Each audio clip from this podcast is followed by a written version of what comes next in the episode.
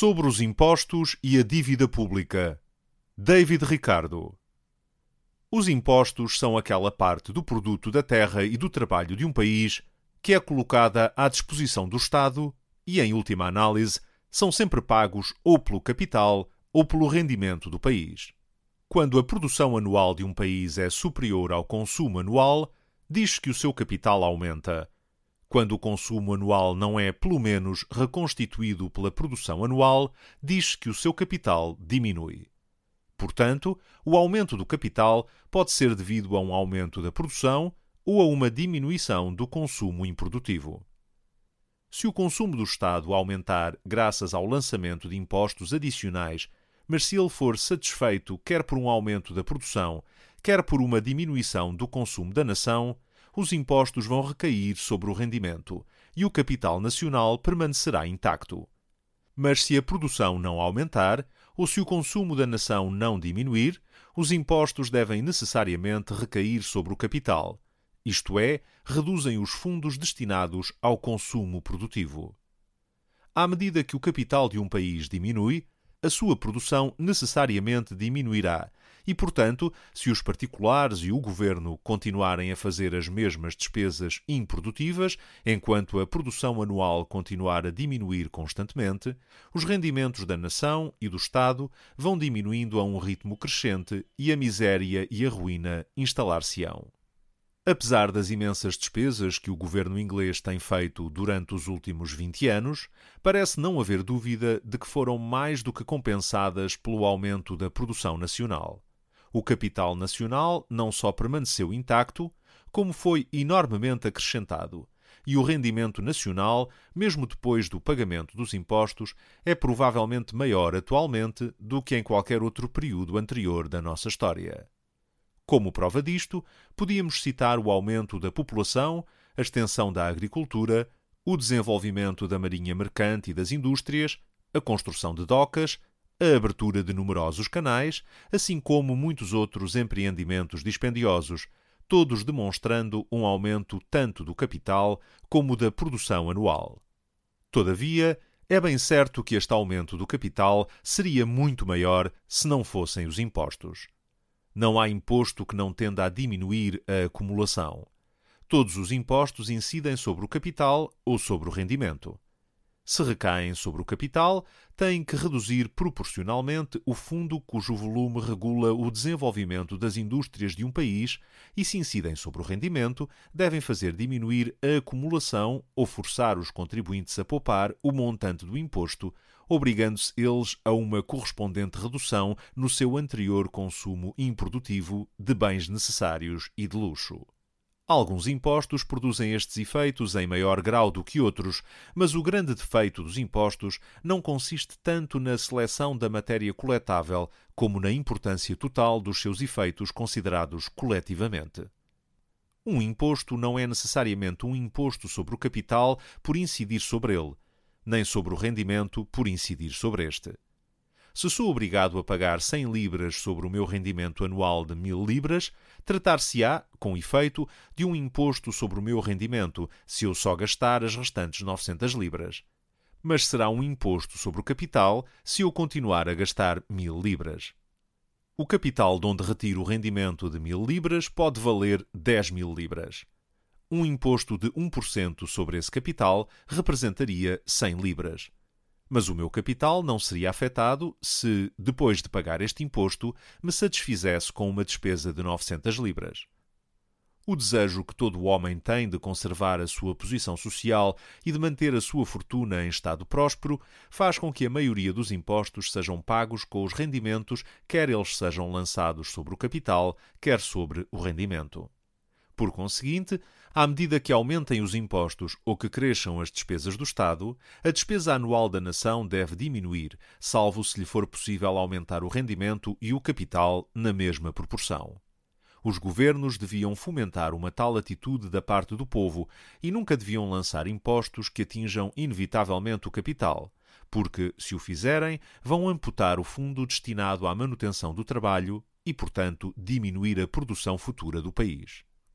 Em Inglaterra, tem-se negligenciado esta política no imposto sobre as legitimações de testamentos, no imposto sobre as heranças e em todos os impostos que afetam a transferência de propriedade dos mortos para os vivos. Se uma herança de mil libras for sujeita a um imposto de 100 libras, o herdeiro considerará a sua herança como valendo somente 900 libras e não encontrará algum motivo particular para poupar as 100 libras de imposto. Deste modo, o capital nacional diminui. Mas se ele tivesse realmente recebido mil libras e lhe mandassem pagar 100 libras de imposto sobre o rendimento, o vinho, os cavalos ou os criados, a sua despesa provavelmente diminuiria, ou antes, não aumentaria nesse montante, e o capital nacional não seria afetado.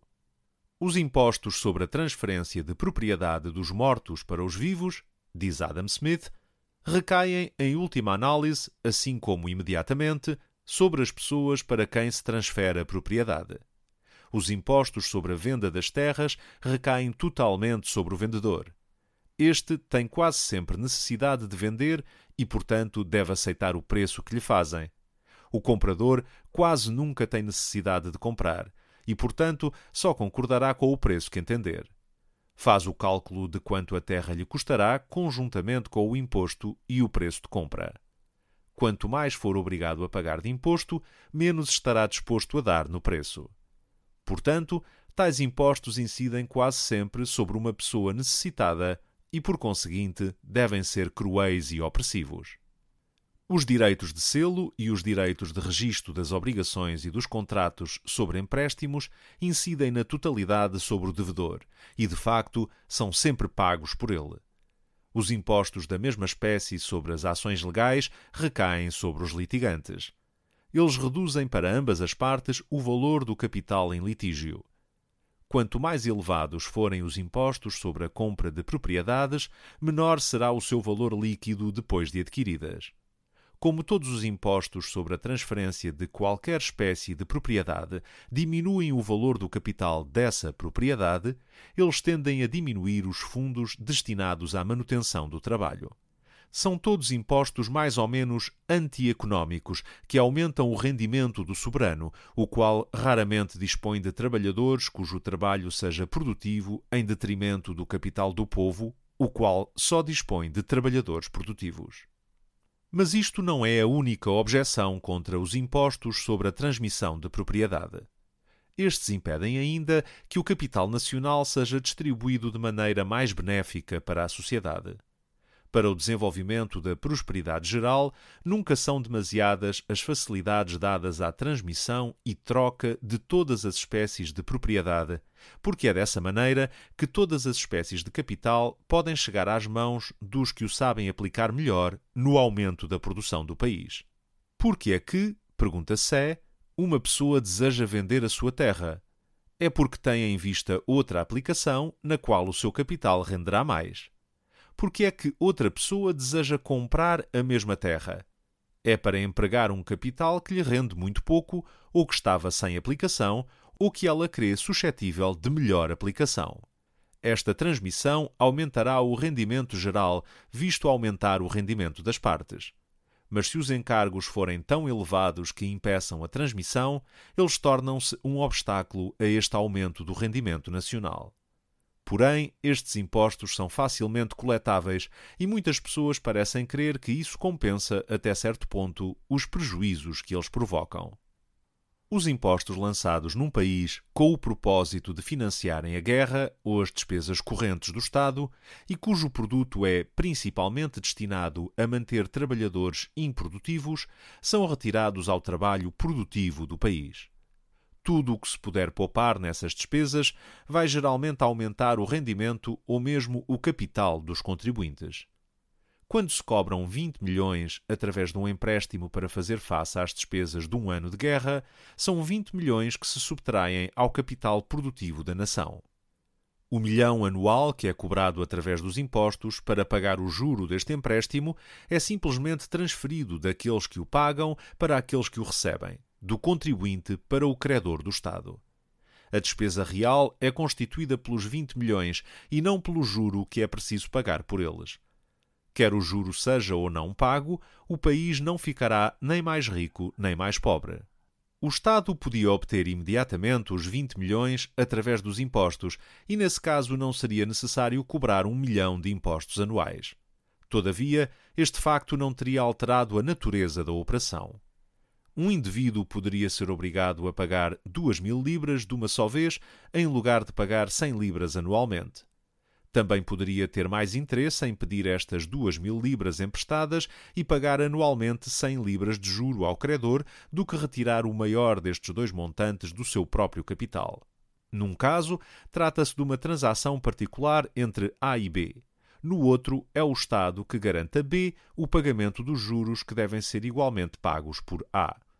Se a transação tivesse sido realizada entre particulares, não se guardaria nenhum registro público dela e seria quase indiferente para o país que A cumprisse fielmente o seu contrato com B ou que ficasse indevidamente com as 100 libras anuais em seu poder.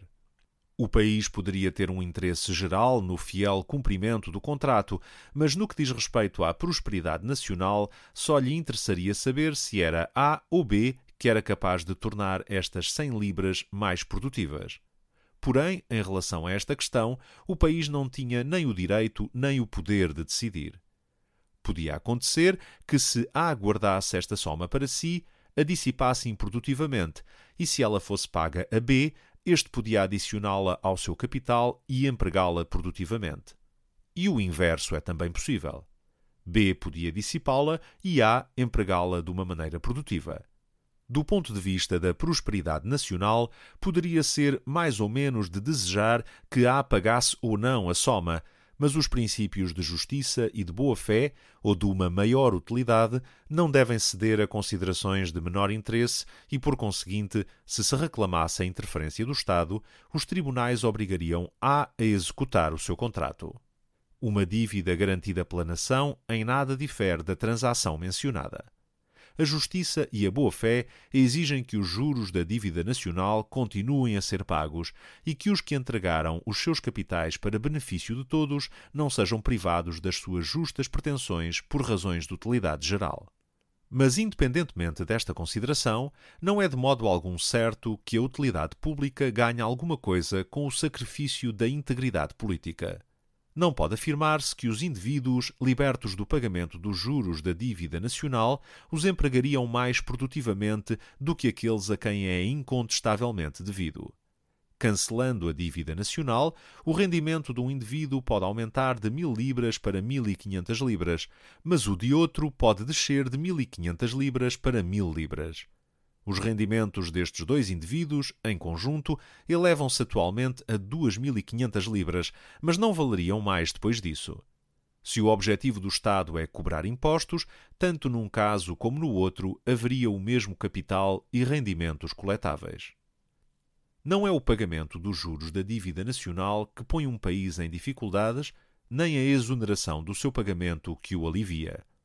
É só poupando o rendimento e reduzindo as despesas que o capital nacional pode crescer, e nem o rendimento pode aumentar, nem a despesa diminuir com o desaparecimento da dívida nacional. É a profusão de despesas do Estado e dos indivíduos e os empréstimos que empobrecem um país. Portanto, todas as medidas destinadas a incentivar a economia pública e privada aliviam o mal-estar público. Mas é um erro e uma ilusão acreditar que se pode aliviar uma ação de um pesado fardo tirando-o a uma classe social que o devia justamente suportar para o entregar a outra que, de acordo com todos os princípios equitativos, não devia suportar mais do que a parte que lhe compete.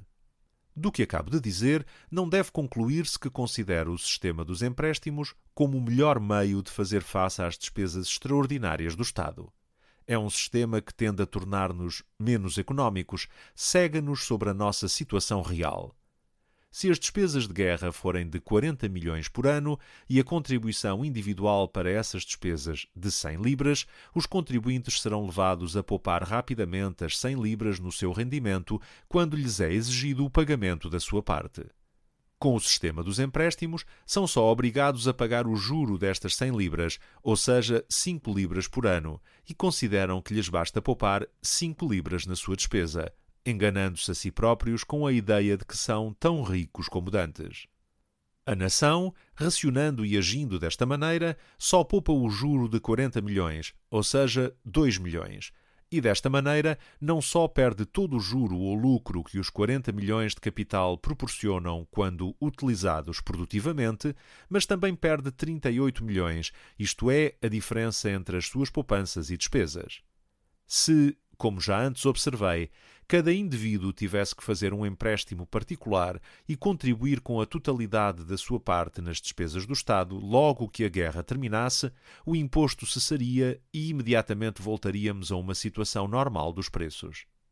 É possível que A tenha de pagar a B, com os seus próprios capitais, os juros do dinheiro que este lhe emprestou durante a guerra, para que ele possa pagar a sua cota-parte nas despesas públicas, mas a nação não tem nada a ver com isto. Um país que acumula uma grande dívida vê-se colocado numa situação muito artificial, e embora o montante dos seus impostos e o aumento do preço do trabalho possam não lhe trazer, e creio bem que não, outro inconveniente em relação aos países estrangeiros, além do pagamento inevitável desses impostos, todavia todos os contribuintes têm interesse em se subtraírem a este encargo, fazendo-o recair sobre os outros a tentação de emigrar com o seu capital para outro país onde se esteja isento de tais encargos torna-se, por fim, irresistível e supera a resistência natural que todo homem sente de deixar o lugar do seu nascimento e o cenário das suas primeiras afeições. Um país que se veja envolvido nas dificuldades que este sistema artificial acarreta faria bem em se livrar delas, mesmo com o sacrifício de uma parcela do seu capital suficiente para resgatar a sua dívida.